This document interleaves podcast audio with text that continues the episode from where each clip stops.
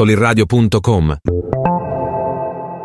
Esto es Universo RH con Arturo Castañeda e Israel Navarro. Soliradio.com. Innovamos la comunicación.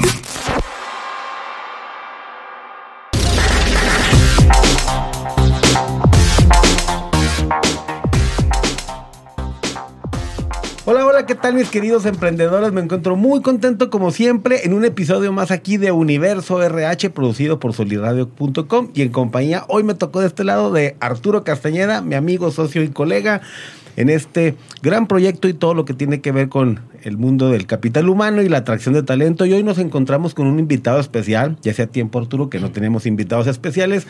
Él es ingeniero, el ingeniero Imer Ramos, es ingeniero en procesos ambientales, pero es una persona muy, muy enfocada en los últimos años en el tema de agroindustria, agronegocios y ha ocupado direcciones comerciales en diferentes negocios.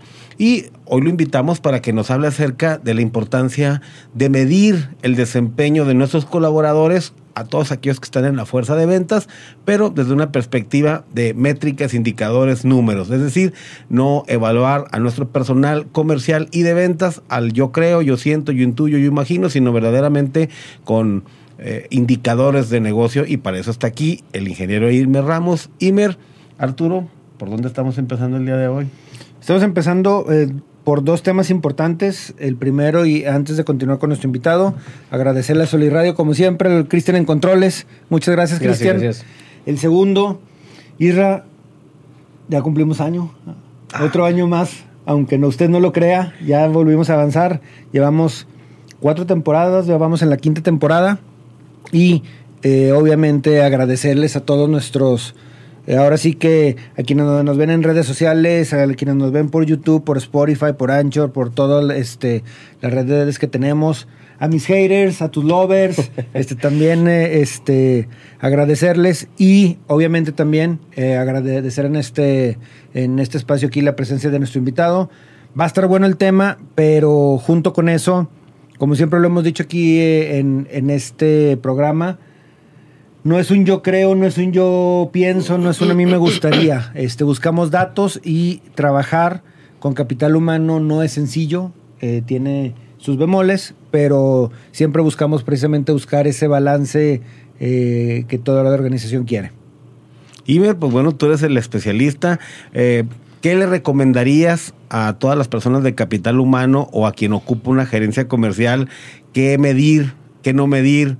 eh, dónde enfocarte precisamente para que la empresa sea rentable, competitiva, pero también desarrollar al personal, hacerlo más eficiente, más productivo y que al final de cuentas no solamente le sirva a la compañía, sino también en lo profesional y lo laboral a cada uno de los colaboradores. Sí, claro, no, pues muchas gracias por la invitación, este Isra, le agradezco mucho la verdad.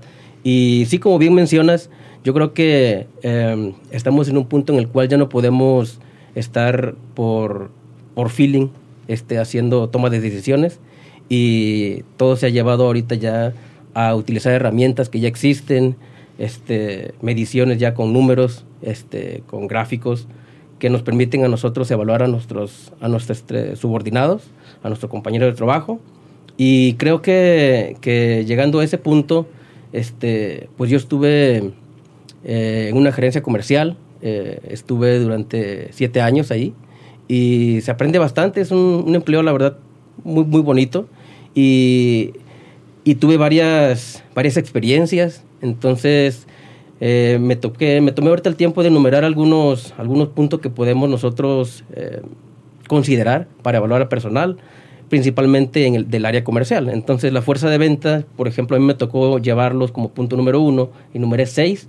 Este, el principal es volumen de venta. Un volumen de venta que sea este, definido por, un, por una estrategia, por lo que espera la, la, empresa como un total y el volumen de venta para, para en un periodo es lo que nos da la primera pauta para medir a, un, a una persona. Déjame interrumpirte ahí tantito.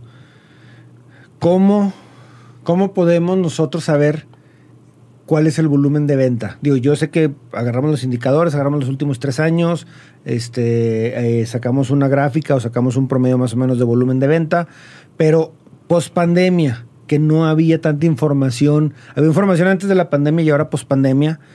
¿Cómo, ¿Cómo le hicieron para sacar precisamente el volumen de venta? ¿Qué se basaron para poder decir, este, esta va a ser tu meta de volumen de venta? Sí, bueno, em, la empresa ya tiene una, una trayectoria bien definida. Este, una, tenía ya también un plan de crecimiento a largo de cinco años. Entonces, eh, ya estaban establecidos desde un principio los porcentajes de crecimiento, vamos a decir así, o el, o el porcentaje de participación en el mercado. Después de la pandemia, eh, básicamente, bueno, antes, más bien estando en la pandemia, las medidas que se tomaron fueron mínimas para que, afectar, para que no nos afectaran el, en nuestra venta. Entonces seguimos andando en campo, seguimos haciendo los, las visitas con todos los cuidados. Eh, sin embargo, no hubo tanta variación entre un año y otro. Entonces todo ese volumen, o todo ese, más bien todo ese porcentaje de crecimiento se repartió entre las personas que estaban como fuerza de venta, ¿sí? de acuerdo a su experiencia, de acuerdo a su cartera de clientes y a, y a las allá se, bueno, se mide la parte de agronegocios como hectáreas que, que lleva la persona. Entonces, según el potencial que ellos tuvieran, es como se daba la repartición del presupuesto. Si me lo permites, Arturo. Imer, bueno, en este caso, en la empresa en la que estás gerenciando, dirigiendo. Así es. Pero si lo viéramos de manera general en la pregunta de Arturo, pues sí, definitivamente te tienes que ir a, a los históricos, a los comparativos, sacar una media, pero también ver la cuota que tienes tú dentro del mercado en el cual te dedicas y también cuál tiene tu competencia. Y creo yo como especialista en la parte comercial, también la parte que quieras quedarte o robar de la parte de la cuota de mercado. o sea, es, la ambición, el reto que te pones, porque pueden salir los números y dices, bueno, ya nomás lo va a subir un 5%. Pero si hablas con tu gente o haces un estudio de que tu competencia no está tan bien o el mercado va en decremento o en incremento, pues eso también te pueden servir de variables para decir, voy a fijar, por lo menos en este primer trimestre, cuatrimestre o durante el año, este volumen. Y bueno, ahí vas haciendo los ajustes. nada está escrito en piedra. Así es. Pero fíjate que digo, yo no soy el experto en venta, eso sí me queda clarísimo. Aquí Pero primer indicador, volumen de venta. Así es. Entonces, yo creo que viéndonos como, como el primer indicador, el volumen de venta, se me hace excelente y se me hace lógico. Me ha tocado ver ahorita pocas organizaciones, son contadas, pero hay todavía organizaciones que siguen pagando un salario alto independientemente del, volumen de venta. No entiendo por qué no han hecho ese cambio. Coincido en, lo que ahorita comentas. Tu indicador número uno para la fuerza de ventas tiene que ser el volumen. De ahí, o sea, de ahí parte todo lo y la pregunta muy buena tuya es, eh, ¿basado en qué? Entonces es tus históricos anteriores y sacando tu media, eh, tu inventado 5% de incremento por el año correspondiente, medir eh, de tu industria, cómo se está moviendo, va hacia la alza, va hacia la baja, y también las debilidades y deficiencias de tu competencia, y decirte el reto, voy por una rebanada más del pastel. El siguiente indicador, Imer. Sí, este, este me gusta mucho, eh, se llama tasa de conversión. La tasa de conversión eh, es muy interesante porque es cuánto, cuántos prospectos, cuántos leads convertimos en clientes, uno, o bien, perdón, cuán, efectivo está siendo nuestro vendedor con los clientes. ¿sí? Si él, por ejemplo, hace unas 10 prospecciones a la semana o al mes, ¿cuántas de ellas está llevando, está cerrando? Si está iniciando el proceso de ventas, ¿cuántas está cerrando? Entonces, si hacemos de cuenta que cierra dos del mes, entonces tiene un 20% de tasa de conversión de lo que él está prospectando. Y eso sería el punto más bajo en el cual nosotros tenemos que iniciar para que sea una tasa de conversión redituable, que sea medible, este, con una palomita, pues vamos a decir así. Este, abajo del 20 o llegando al 20 te tendría que tomar en cuenta eh, trabajar más con, ese, con esa persona. ¿Cómo se trabaja? Bueno, eh, creo que, que, la estrategia que se tome o que está tomando la empresa para poder lograr sus, sus metas, sus ventas, está muy ligado a lo que están haciendo los, los vendedores. Y si esa estrategia no está bien este, eh, cimentada o no está siendo bien aplicada, pues entonces vamos a ver un 20% o menos de eso como tasa de conversión para los, para los asesores, para los vendedores. Sí, en lo que me ha tocado, los leads es clave. Y bueno, es que es toda una escalera de puntos que lleva ese, ese indicador. Por ejemplo, es ¿Cuántos? Ahí le borran. Sí. Ahí nos ayudas, Cristian. Tú relájate, carnal. Esto es diversión, ¿eh? No, no es, no es parco, la- no es seriedad. Tú, güey, relájate. Sí, disfrútalo. Plática. Sí, es una Plática. Sí, no es nada así protocolario, donde. Porque acuérdate que la gente te va a ver en los reels, güey. Ok. Sí, tú olvídate de nosotros. Tú preocúpate de lo que quieras proyectar en la gente que va a ver los reels. Ah, mira, oye, qué buen comentario este vato. Oye, que sí es cierto, qué atinado. Porque la gente va a tener una percepción de ti, sí, en, en- en- en los reels. Sí, claro. Porque no estamos en vivo. Ya, y aparte ya. acá nos ayuda mucho el Cristian en, en la parte de editar ciertas cosas. Ok. Pero bueno, continuemos. Este- Este... que los leads eran importantes. Sí, sí, definitivamente la tasa de conversión es muy importante en los leads porque muchas veces eh, la fuerza de ventas trae un número determinado de cartera de clientes que prospectar, que visitar si ya la cartera ya está estructurada. Me ha tocado en donde a cada uno le asignan 20, 30, 40 y ya no hay que prospectar mucho salvo los que vayan saliendo. Hay otras industrias, Arturo, en las que sí te dicen tienes una cuota de que tienes que prospectar o visitar nuevos clientes, tantos, uno o dos por, por día, sumando a la semana son 10, multiplicados por 4 son 40. Ahora imagínate que nada más vendes de esos 40, donde ya tocaste la puerta, ya sacaste la cita, ya presentaste tu propuesta de negocio de valor y nomás cierras dos, pues no es un 20%, estamos hablando de un 5%. Ahora, yo que no- igual, que no soy el, el experto en el tema, ¿cómo sacan o cómo calculan esa tasa de conversión? ¿Cuánto es? O sea, Con, con los cierres de venta. sí, pero, con, si tú igual, con, visitas- pero igual con los históricos o en base a, a- a- a la meta de las visitas que tienes que hacer al mes o Sí. cómo sacas. Vamos a poner un ejemplo. Tu vendedor te dicen que tienes que prospectar dos diarios. Por seis días que trabajas, seis por... Cinco, cinco, cinco días. Bueno, no seas cinco. negrero, por Ok, favor. semana inglesa. Sí. Son 10, por Diez. 4 son 40. Ajá. ¿sí? Al final de mes, ¿cuántos proyectos cerraste? No importa el volumen de venta, no importa el, la ahí- factura, el valor. ahí dejas que- fuera todo eso. Sí, importa cuántas prospectos o cuántas presentaciones de tu propuesta de negocio cerraste. ¿sí? Hay chavos, hay personas que sí, definitivamente, como dice Aimer, es muy baja y otros que es muy alto. Y aquí la neta, te lo digo por experiencia, aquí existe el 80-20, la ley de Pareto. Si tu fuerza de ventas son 10 personas, yo te aseguro que el 80% de la venta le hacen entre dos o tres personas. El resto lo hacen los demás, el 20%. Eso es una de a de veras. Y estoy hablando de fuerzas de ventas generales. Cuando hay fuerzas de ventas ultra especializadas, que sí es una verdadera fuerza de ventas, sí anda muy equilibrado la venta entre todos. Ok, buen punto. Imer, un tercer indicador para, Ah, para bueno. Luchis. Eh, un tercer indicador este, es la tasa de retención de clientes también.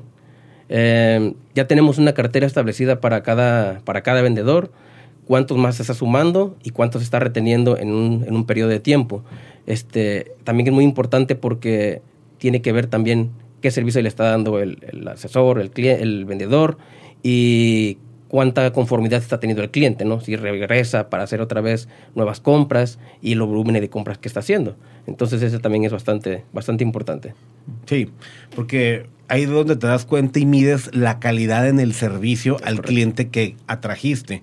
Porque a lo mejor nada más te hizo una compra o una, dos o tres recompras, pero cuando corres durante el primer semestre del año o todo el año, te das cuenta que en el camino ya se han ido perdiendo clientes. Es decir, tu vendedor no tienes verdaderamente una retención del cliente. Así es. Tal vez atraes trimestral, cuatrimestralmente, pero no lo retienes y no le sacas pues el provecho o el jugo durante todo el año. Entonces ahí es importante que el vendedor tenga, pues no sé, no sé si la palabra correcta es la responsabilidad, pero que el vendedor tenga o forme parte desde el pedido, el seguimiento del pedido, la entrega al cliente y la facturación posterior.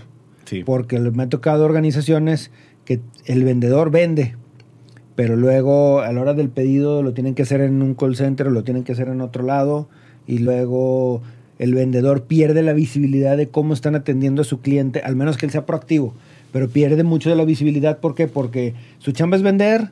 Entonces resulta que el pedido lo hicieron acá y andaba de malas la señorita del pedido o, lo, o fue este, equivocado y luego hubo un atraso en el almacén eh, para surtirlo y no le avisaron al vendedor, entonces el cliente ya lo está esperando y, digo, y se vuelve una cadena ahí interesante. Me acaba de pasar precisamente ahorita en la mañana. Pero no tienes por qué andar hablando de la empresa de Imer, güey. no, no, no, no, para nada. No, pero acaba de, sucederme ahorita en la mañana precisamente eso, que llego con, la, vendedora y le digo, oye, te vengo a dejar de una vez eh, estos papeles que estaban pendientes y van a venir a las 12 a recoger el producto de acuerdo a lo que comentamos. Y me dice la vendedora, no, es que no está listo. Y yo, bueno, pues en la tarde, no, pues hasta el miércoles o jueves. ¿Cómo? O sea, ya está pagado, ya te pagamos, ya al menos lo facturaste, este, te estoy entregando esto, pues ya de una vez entregame la factura, pero me estás diciendo que el producto me lo vas a dar hasta el miércoles o jueves. Ah, no, sí, es que en planta no sé qué, pero ahorita ya llegó y bla, bla, bla, y todo el rollo. Entonces, dices, bueno, pues, ahí creo que hay mm". dos respuestas que te puedo dar. y por favor, ayúdame en esa parte. Sí, definitivamente el vendedor tiene que tener una serie de habilidades, competencias y destrezas que es parte de recursos humanos desde su ingreso en, en las, ¿cómo se llaman? En las psicometrías o en la entrevista por competencias y también en tu plan de formación y capacitación, como cuáles, tener seguimiento, vocación de servicio, eh, cómo levantar pedidos, pero otro de los problemas es que ahí es donde batalla mucho la fuerza de ventas y está ajena. Es la misma gerencia comercial o la misma dirección general no tiene un proceso de ventas estandarizado y causa mucho conflicto y mucha confusión. De hecho, yo te podría decir que a veces no es problema de la fuerza de ventas o de dirección comercial, es el papel de aferrarse de la dirección general, de hacerlo de una manera que hace engrudo verdaderamente el proceso para la venta y al final de cuentas el que la paga feo es el cliente. El ¿eh? cliente, claro. Entonces ahí volviendo al tema, es si tú le vas a, poner como un medible precisamente el, la tasa de retorno o, el, que esté regresando ese cliente o que no haya rotación de clientes, le tienes que dar no nada más la responsabilidad, sino el poder también de que pueda él intervenir en la, en la cadena del suministro, porque me vas a hacer a mí responsable de que el señor me vuelva a comprar producto o de, que el señor siga consumiendo nuestro producto, pero no me das a mí la responsabilidad o no me permites a mí verificar que la persona que le tomó el pedido esté al pendiente y, le dé la prioridad que, que, amerita, el de almacén, le este, verdaderamente está entregando lo que le están pidiendo, si se comprometieron en una fecha con el cliente, le entreguen en ese momento o que me avisen a mí si hay algún problema para avisarle, pero todavía detecto organizaciones donde en su afán de querer centralizar ciertos procesos es, tu vendedor eres responsable de esto, sí, pero tú no te metas porque el pedido lo tienen que hacer a este ser un 800 o lo tienen que pedir de esta manera y luego la facturación es acá en finanzas o en cuentas por cobrar o cuentas, cuentas por pagar y luego este, la orden de compra almacén se encarga de entregarla y ellos ya le mandan el pedido al cliente. Entonces, si me estás haciendo responsable, dame también a mí la oportunidad de entrar.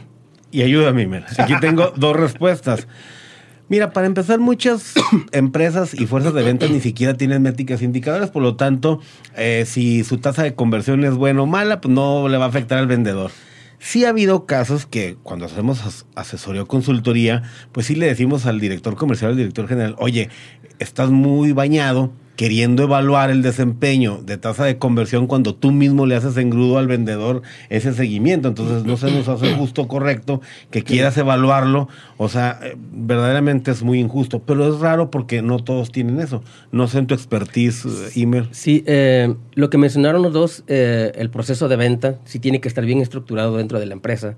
Tienen desde que generación o un plan de trabajo, una generación de demanda, este sin embargo, también tiene mucho que ver las herramientas con las que cuenta internamente en la empresa. Si el, vendedor cuenta con una herramienta que le permita saber dónde está su pedido, en qué parte va del, proceso, si, este, si le están informando debidamente en qué, si están en embarque, si ya están en envío, eh, ahí le va a facilitar más la vida también. Entonces, le va a permitir también estar más contacto fiablemente con el cliente. ¿sí? Decirle, oye, ya está a cinco minutos de que te llegue, a 20 minutos, a una hora, dos horas.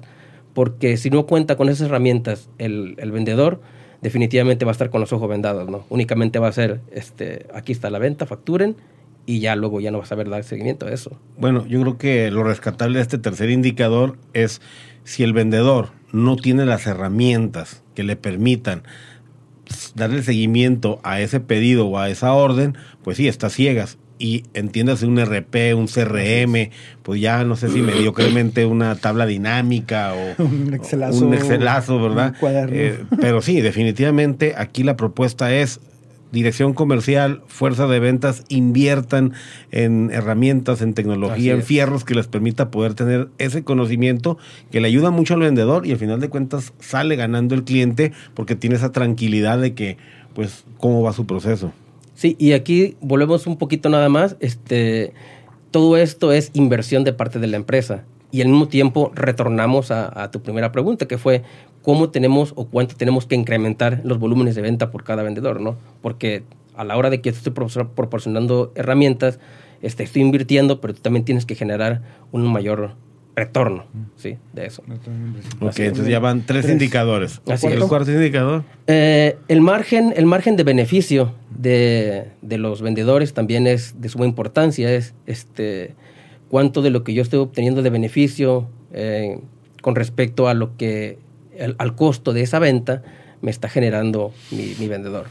Este, se toma más o menos en proporción un 14 a 17% de margen este, para ciertos productos, porque también hay, hay familias que tienen que tener, hay que tener sus productos en diferentes familias para saber también en un margen promedio que te debe de ofrecer el vendedor, este, con una mezcla de todos ellos, ¿no?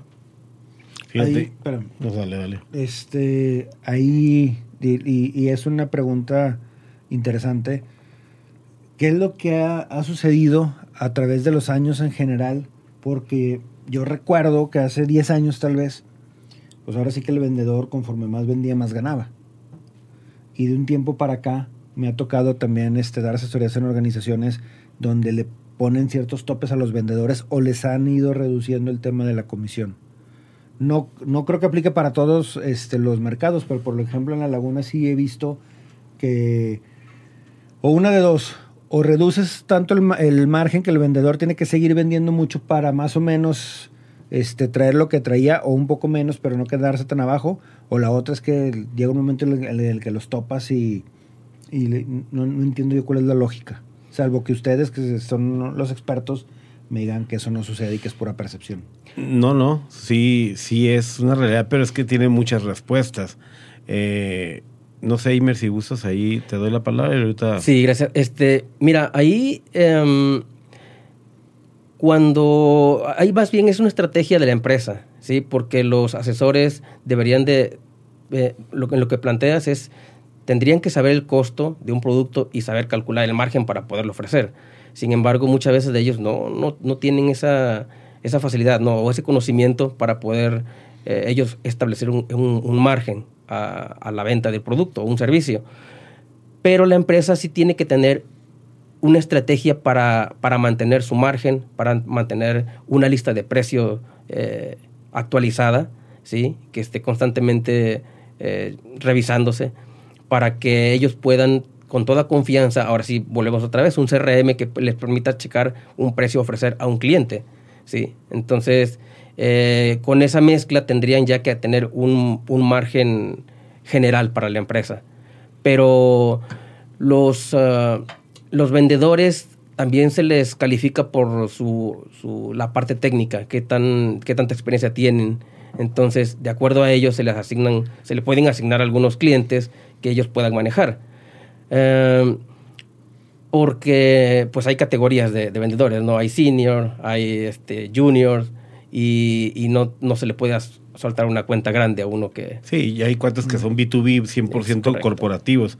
Pero bueno, por ejemplo, aquí Imer puso un ejemplo de, no sé si en esta empresa o en lo que él sabe, 16, 17%. Pero el otro día en una reunión de negocios vino un especialista en temas de rentabilidad y hablaba que mínimo una empresa para que tenga crecimiento y sostenimiento en el futuro, o sea, que en los próximos 3, 5 años no quiebre, pues debe traer un, un ingreso de rentabilidad entre el 18 y el 22.5%. Ya los negocios donde te tragabas el marrano completo del 50, 60% ya no, es, no existen. Pero ya si una empresa anda entre el 22%, 30%, pues invítame a ese negocio. Entonces tiene mucho que ver porque eso permite darle al vendedor un buen sueldo y a lo mejor hay comisiones limitadas o topadas con, o con candados. A mí en lo particular creo que es mejor traer vendedores con hambre donde tengan un sueldo base, que aquí en la comarca lagunera puede oscilar entre los 8, 10, 12 mil pesos, y comisiones verdaderamente atractivas, que no las topes y no las limitas. Yo creo que eso sería la mejor estrategia. A mí me ha tocado solamente en este año, Arturo, ver fácil tres empresas que traen sueldos de 16 mínimo, 18 para arriba, hasta 20 mil, con comisiones muy limitadas. A mí en lo particular creo que el vendedor lo tienes cauterizado y lo tienes becado a, toda madre. a que esté en la oficina y no salga. A gusto, pues, es que ya chivió, ya tiene su sueldo. Lo que más o menos un ejecutivo de medio pelo andaría ganando, pues él ya lo está sacando. Pero qué tal que le pongas el sueldo base de 10, 12 mil y sin las comisiones topadas. El otro día fui a una empresa que se dedica al embalaje y a los empaques y el vendedor más garriento te estaba sacando alrededor de unos 75 mil pesos. El que más ganaba 150 mil pesos. Pero ellos sí traían un sueldo de 12 mil pesos promedios, sueldo base. Y creo que no eran parte 100% de la empresa. O sea, estaban tercerizados a través de... Ah, sí. Pero fíjate que aún a pesar de eso, como en los tres últimos años la empresa sí los había cobijado, aunque no pertenecían 100% a la empresa, que este es otro tema, ¿no? O creo que lo habíamos platicado en un tema anterior, o sea, hasta dónde terciarizar mm. o freelance. Y en este caso la empresa hizo freelance la fuerza de ventas cuando es bien raro que alguien se la juegue. Y ellos sí lo hicieron y les está dando buen resultado.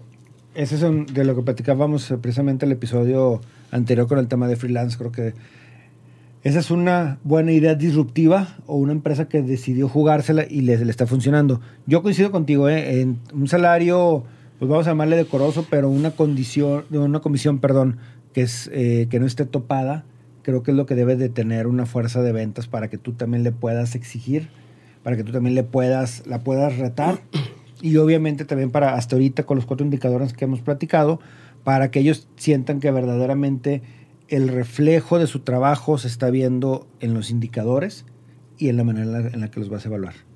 Y ahorita también iba a decir una cosa, me ha tocado empresas donde la cultura de negocios y de emprendedor del vendedor está bien desarrollada por parte de la dirección general, que no tienen miedo que sepan cuánto cuesta el producto, o sea, cuánto lo compran.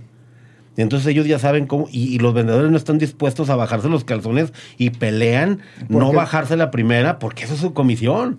Pero hay otras donde no, no, no le digas al vendedor cuánto cuesta y entonces ahí está mugroseando el vendedor. Este, sí, pues prefiere hasta sacrificar su comisión o va y le dice al director comercial, oye, pues no podemos llegar a un acuerdo aquí para poder yo vender esto, pues yo bajo un poquito de mi comisión, tú de la tuya, de tu utilidad y podemos vender al cliente. Hay muchas formas de negociar, pero Sí, definitivamente un sueldo digno y decoroso y comisiones verdaderamente atractivas eh, y no topadas. Y va a tener mucho la estrategia de la empresa, pues uno, que busque productos que tengan una alta rentabilidad y que su jefe de compra sea una piola para negociar acuerdos, porque a veces el negocio del negocio no está tanto en vender, sino en saber comprar. Sí, sí, es. es correcto. Sí, bueno, este y un siguiente y último punto que traigo ahorita eh, es ah, no, no me andes robando. Van cuatro. No, por eso sería el quinto. Va, sí, va por el quinto. Sí, está bien. Sí, sí, sí, sí La cuenta está bien. Este, este último. Sí, es el último punto. Dijo que cinco desde un ah, inicio. Ah, sí. sí, Yo pensé que eran seis. Perdón. bueno, eh, lo que es también el servicio al cliente. Sí, el servicio al cliente, como cómo se sienten ellos atendidos, cómo están ellos este, a gusto con el asesor, con un servicio que se les está ofreciendo.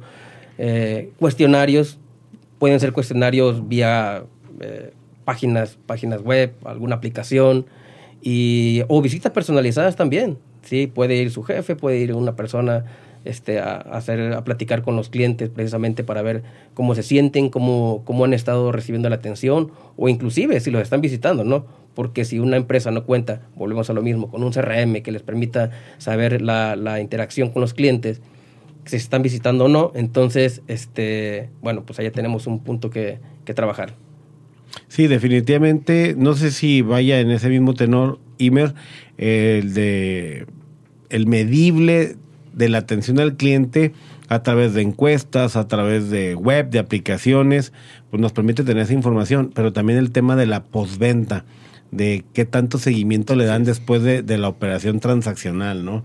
oye, ¿te sirvió? Eh, ¿Ya te lo implementaron? ¿Cómo te está funcionando? ¿Qué resultados has tenido? O sea, la retro. Fíjate que en su contraparte, ahorita en la mañana también, con otra empresa. Ah, ya este, para no, fíjate que no, al revés, esta es buena. El ah. servicio postventa ha sido tan bueno que apenas hoy cuando este, llegué a, a dejar el vehículo en el servicio, me enteré que la persona con la que yo llevo dos semanas mensajeándome para la cita del servicio ya había dejado de trabajar en, la agencia. Ahí te siguió contestando. Me siguió contestando como si fuera parte, parte de. Me enteré ahí hasta que, hasta que le digo a la asesora: Oye, es que he estado platicando con tal persona este, y, me comentó esto. Ah, ok, este, yo, yo lo checo. Ya no trabaja con nosotros, pero ha, ha estado al pendiente de sus clientes. Y dije: Mira, o sea, que Qué, buena onda, porque ella pudo en cualquier momento haber dicho, ¿sabes qué? Ya no trabajo aquí, háblale a tal persona, o pudo haber dicho, ¿sabes qué? Pues ya no trabajo, o simplemente ni contestarme. Y me dio gusto, tiene tres meses fuera, y me dice la chava esta que ha, este, ha estado al pendiente de sus clientes encaminándolos a que cambien de asesor. Pues a lo mejor es algo muy personal, es una persona con educación y valores, o a lo mejor tuvo una buena salida con la empresa. Yo, yo o una mezcla de ambas, porque pues una persona por muy buenos valores que tenga, pero que no haya salido bien, dices tú, pues ¿cuál compromiso? Fíjate que yo creo que es una mezcla de ambas y hoy precisamente en la tarde pienso identificar un poquito más porque a veces puede ser hasta un proceso, no sé, ojalá y sí porque hablaría muy bien de, de esa organización, a veces puede ser hasta un proceso donde tú como organización le dices al vendedor, ok, te vas a retirar, adelante o desde que te contratan. Nada más que el día que te vayas a retirar, necesito que por tanto tiempo estés haciendo la transición de tus clientes, este, porque como son servicios que no se compran en el diario, bueno, nada más que vayas haciendo la transición de esta manera. Si lo tienes y la organización, qué, qué buena, este, eh, qué buen eh, proyecto tienen como tal en el tema de los vendedores, sino, como bien lo comentabas de ahorita, pues haber sido una buena salida más la mezcla de los valores que están haciendo que esto haya sido una transición exitosa. Muy bien, y estas preguntas pues son un poco más personales, mm, como no evaluando, sino explorando tu liderazgo y tu estilo de gerenciamiento de cuando tú ocupas esta gerencia comercial en el tema de agroindustria, agronegocios, y sin echarle crema a los tacos, eh, ¿cómo fuiste en estos, no sé si estuviste dos, tres, cuatro, cinco años ocupando esa gerencia comercial? ¿Qué cosas posibles viste? ¿Qué impactos hubo en el equipo? ¿Qué resultados favorables para la empresa? ¿Nos podrías comentar un poquito cómo recibes y cómo eh, ha sido este proceso a la actualidad? Sí, claro. Este, fueron casi siete años. Fueron casi siete años.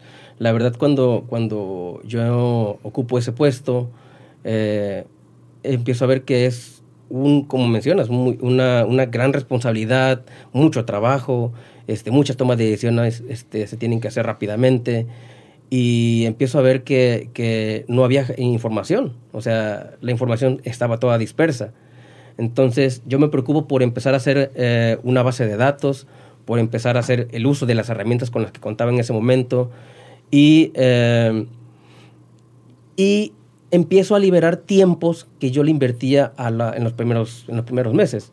Eh, yo hacía actividades que me tardaba 10, 12 días en hacer revisiones de algunas, algunos puntos que eran muy importantes. Cuando empiezo a generar esta información y a trabajar ya con, con las herramientas, eh, empezamos a reducirlos a media hora, todo, todo un análisis de, de, de, datos para toma de decisiones. Entonces eso me libera mucho tiempo para adelante y eso me permite a mí crear estrategias para el equipo, hacer proyectos de capacitación para el equipo. Eh, empiezo a consolidar a más equipo porque también hacía falta de ello. Eh, esa es otra pregunta. Bajo tu liderazgo y tu gestión, ¿tu plantilla creció o la redujiste? Porque pueden ser dos estrategias buenas, ¿no? Está muy, está muy cara, la, la, eficientizas, la reduces, o a lo mejor no vendían lo suficiente porque era muy chiquita. En este caso, ¿qué sucedió? La plantilla se redujo, la plantilla se redujo a más o menos un 75%, y, y sin embargo los, los resultados se estaban dando. O sea, se dieron resultados, año con año hubo incrementos este, en las ventas, estuvieron llegando a las metas y, este, y la plantilla o el equipo se volvió mucho más eficiente, mucho, muy cerrado. Eh, empezaron a, utilizar ya, o más bien a trabajar bajo un proceso, un proceso de venta, en el cual anteriormente era bueno, pues a ver cómo le hago, a ver qué, saco este día, a ver a dónde me lleva el viento. Y ya trabajando con un proceso de venta y conociendo más, ellos empezaron a hacer planes de venta, visitas ya este, bien, bien establecidas, bien planeadas, y ya con ciertos, también aprendieron a hacer lo que es los, las propuestas de valor para los clientes. Entonces esto ayudó mucho a afianzar la confianza con el cliente y pues a, tener la retención de clientes que buscábamos, ¿no? Y por ejemplo, no entres en cifras porque pues es información clasificada o de la empresa, pero confidencial es la palabra correcta. Pero vamos a pensar, si tú tenías 10 clientes, hubo un incremento de cuántos, otros 10 más clientes o, o, con los mismos clientes sacaste el número de, de ventas. Eh, hubo un incremento como de un 15%. De, nuevos clientes. De nuevos clientes, así es. Entonces, había clientes que precisamente dejaban de, manejar en, lo que ya tenían como negocio, quebraban así, tal cual, y o vendían o se movían, entonces teníamos que recuperarlos con otros, entonces sí teníamos que estar recuperando. Es decir, que nosotros en ese momento estuvimos eh, perdiendo, pero también ganando, ganando más clientes. Y por ejemplo, si al año facturabas un millón de pesos, eh, en estos cinco o siete años hubo un incremento de qué porcentaje bajo esta gestión, ya usando pues herramientas y aparte un nuevo liderazgo. Eh, se logró doblar el, número, así es. Es mucho. Se logró lograr el número, doblar. ¿Alguna pregunta? Número grande. Fíjate que más que pregunta, yo creo que sí, este, me gustaría que nos platicaras un poquito cómo implementaste este tema de, eh, de, la evaluación. O sea, cómo hablaste con tu equipo y cómo les fuiste trabajando un poquito las metas, igual y no todas, pero eh, cómo te acercaste y cómo se los fuiste implementando. Porque también una cosa que me queda clara es que el vendedor, como muchos otros, ¿verdad? Pero se mueven por dinero. Entonces, sí, siendo sinceros, entonces, si no le vas a dar más lana y no le vas a dar más comisión y aparte lo estás fiscalizando o lo vas ahora sí a empezar a evaluar de una manera este, ah, puntual. ¿Cómo hiciste ese plan de comunicación o de entrenamiento o cómo llegaste a ellos para que lo entendieran y lo, llevaran a cabo? Sí, bueno, pues eh, hubo mucho, mucha retroalimentación de, de, lo que se quería hacer. Sí, se establecieron puntos muy específicos eh, como mejora continua, mejora continua para ellos. Entonces, eh, previamente se les estuvieron dando capacitaciones de, liderazgo, eh, capacitaciones de que entendieran más lo que estaba haciendo la empresa hacia futuro y, y se estaba, pues estaba buscando que ellos lo hicieran propio, ¿no? ¿no? No algo impuesto, sino que algo que supieran que les va a beneficiar igual no tanto en la empresa porque podía moverse, pero también a, su futuro, ¿verdad? Como un crecimiento personal o profesional. Entonces, cuando se definió trabajar bajo, eh, trabajar con, un, con ciertos eh, parámetros, se estuvo platicando con ellos directamente, o sea, personalmente, así. Se le decía, a ver, eh, mira, tú tienes que mejorar en esta parte o queremos evaluar la parte de, volúmenes de venta, queremos evaluar la fidelización del cliente, queremos incrementar con un proveedor específico este, que es de nuestro interés, eh, incrementar las ventas. Eh, todo eso se le fueron poniendo a ellos o igual desarrollo de productos, tú vas a tener que desarrollar dos, tres productos. Y todo eso estaba en el proceso de ventas, ¿sí? En su proceso de ventas que ellos ya sabían y conocían. Eh, y eso facilitó mucho que ellos lo aceptaran, porque llegando y, estar poniendo, desde ahora te voy a evaluar todo esto, eh, es complicado, es difícil aceptar. O sea, quiero entender que, número uno, fue un trabajo fino porque se hizo uno a uno, o sea, cara a cara. ¿sí? O sea, muy artesanal la parte de comunicación, eh, se, se sensibiliza a través de este formato y pues se le da, me imagino que un tiempo de salvedad. O sea, ¿cuánto tiempo le dices para que asimilaran que a partir de tal fecha van a empezar a ser evaluados y no hay retorno? Así es. Incluso a ellos se les preguntaba también en qué quería que se le evaluaran. Ah, ya. ¿Sí? Y, este, y varios, varios de ellos dijeron, mira, yo quiero crecer un poquito más en la parte técnica. Ah, bueno, pues entonces tomar capacitaciones técnicas. Con los proveedores. Así es. Entonces, este, fue más fácil así porque ellos mismos ponían sus, sus métricas de evaluación. Sí, a lo mejor alguien andaba débil en cierre de ventas, o alguien andaba débil en prospección, o a lo mejor en seguimiento. No, simplemente se sintieron también ellos tomados en cuenta y escuchados. Y eso sabemos y lo hemos platicado muchas veces que es también la manera de hacer que el grupo adopte la idea o la metodología porque están siendo escuchados, se sienten ellos también parte del proceso y obviamente son los que luego empujan para que se dé. Y es que como siempre lo hemos dicho Arturo, o sea, obvio que se tiene que institucionalizar y oficializar a través de un mail, de un memo, de una carta, pues de que a partir de tal fecha las cosas cambian y van a ser así, pero creo que previo a eso se tiene que hacer un trabajo muy político, muy diplomático, muy artesanal uno a uno, de cabildeo, para que a la hora de la hora ya esté todo bien amarrado y consensado, porque si llegas así a la brava, la primera, sin decir agua va, la neta si haces emputar a la gente o la desconciertas si no, no se alinea a esa nueva visión, que es lo que siempre hemos dicho que a los que ocupan una posición de liderazgo les, falta. ese tacto. Sí, este, y seguimos insistiendo con eso porque sigue sucediendo que no tengo eh, la visión o no tengo las ganas, porque a veces hasta las ganas, de sentarme con el grupo y explicarle por qué vamos a hacer algo, hacia dónde vamos con ese cambio y cómo ellos les va a impactar de manera positiva o no tan positiva, pero cómo es el impacto. A veces nada más llegamos y decimos, no, sabes que así va a ser y punto. Es que me dijeron allá arriba que así tenía que ser, que a partir de mañana va a ser de esta manera. Es que dicen los jefes, es que el director y la realidad de las cosas es que como líderes tenemos que sentarnos con nuestro equipo y hacerles saber todos los cambios que se vienen para cualquier cosa. Eso siempre nos va a abonar. Y como dijo Imer, y tú abona esa parte, o sea, les vendiste de alguna manera futuro, porque a veces a lo mejor cuando tú tomas la gerencia, los muchachos están en alguna posición, pero a partir de ahí, dependiendo del acuerdo que se haya llegado para mejorar esta mejora continua, pues el más ganón es el vendedor, porque ya conoce cómo manejar un CRM, un RP, ya sabe, los proveedores te capacitan técnicamente hablando, o sea, te fortalecen, llegan instructores o consultores externos, te ayudan a tus habilidades comerciales y de negociación. Si un día ya no deseas estar en la empresa, la verdad es que si te sometes a este proceso de evaluación y desempeño, pues sales ganando porque Creo que te haces un vendedor VIP, Premier, AAA, en el cual cualquier empresa, pues estás cotizado para o para que te contraten o hasta te anden robando atracción de talento. Sí, eh, eh, si también sumamos a ello que podemos poner un incentivo al final de la evaluación. Ah, claro. Bueno, eso ya también ahí le ponen la cereza pastel. Sí, eh, había, bueno, pueden ponerse, por ejemplo, tres, tres tipos de, de, de calificación al final de la evaluación, ¿no?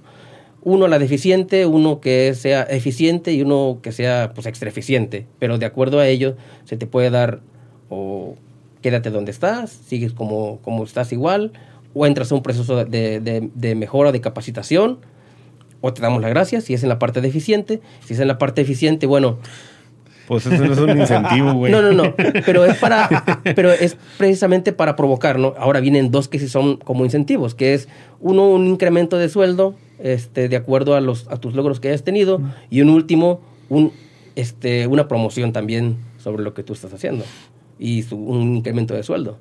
Sí, pero es que está padre cuando ya te suben, por ejemplo, donde traes la cartera de las empresas triple A, güey, empresas motoras, tractoras, ah, ahí las comisiones son atractivas o o te metes a hacer el amo y señor de una sola industria, de, de un portafolio de productos y te haces el top ten especialista, experto número uno. Eso ya da, valor curricular a cualquier vendedor. Arturo, para cerrar, te cedo la palabra. Yo creo que, bueno, primero agradecerte, Inver, la verdad de las cosas es que estos cinco puntos eh, están muy aterrizados. Me gusta que, que son directos y sobre todo hablando de temas de evaluaciones generalmente batallamos mucho a veces para poner las metas, para poner este el, cómo y el por qué. Y si lo tienen ligado de una manera clara, concisa, precisa, también a un incremento salarial, a un plan de carrera, a oportunidades y a un futuro dentro de la compañía, creo que ya nada más lo más complicado, que es lo más sencillo, es darle seguimiento. Ahí es donde nos adolece, pero si ya tienes estos dos procesos listos y el tercero nada más es que tú como líder te metas a darle seguimiento, hazlo. Aprovecha cuando ya tienes la estructura, cuando ya desarrollaste, cuando el equipo ya conoce qué se espera de ellos y ya nada más dale seguimiento, apapáchalos y ayúdalos a que se mantengan en, en, en, el, en el redil. Pero sí, la verdad, muy buenos puntos. Kimber. Sí, bueno, pues este, agradecerles, agradecerles este, a ustedes eh, la invitación y creo que, que, todas las empresas deben de preocuparse, uno, porque su, su gente esté bien. Este, le exijo, le tengo que dar las herramientas con las que, con las que necesitan salir adelante, ¿no? Y, como una recomendación, un CRM es súper, súper valioso para, para poder llevar todo esto dentro de la empresa. Bien, Irra. No, pues no nos resta más que despedirnos, agradecerle como siempre a toda la gente que nos viene a escuchar en Universo RH y solidario.com y decirles como siempre, ¡ánimo campeones! Nos vemos. ¿Cómo es el Arturo?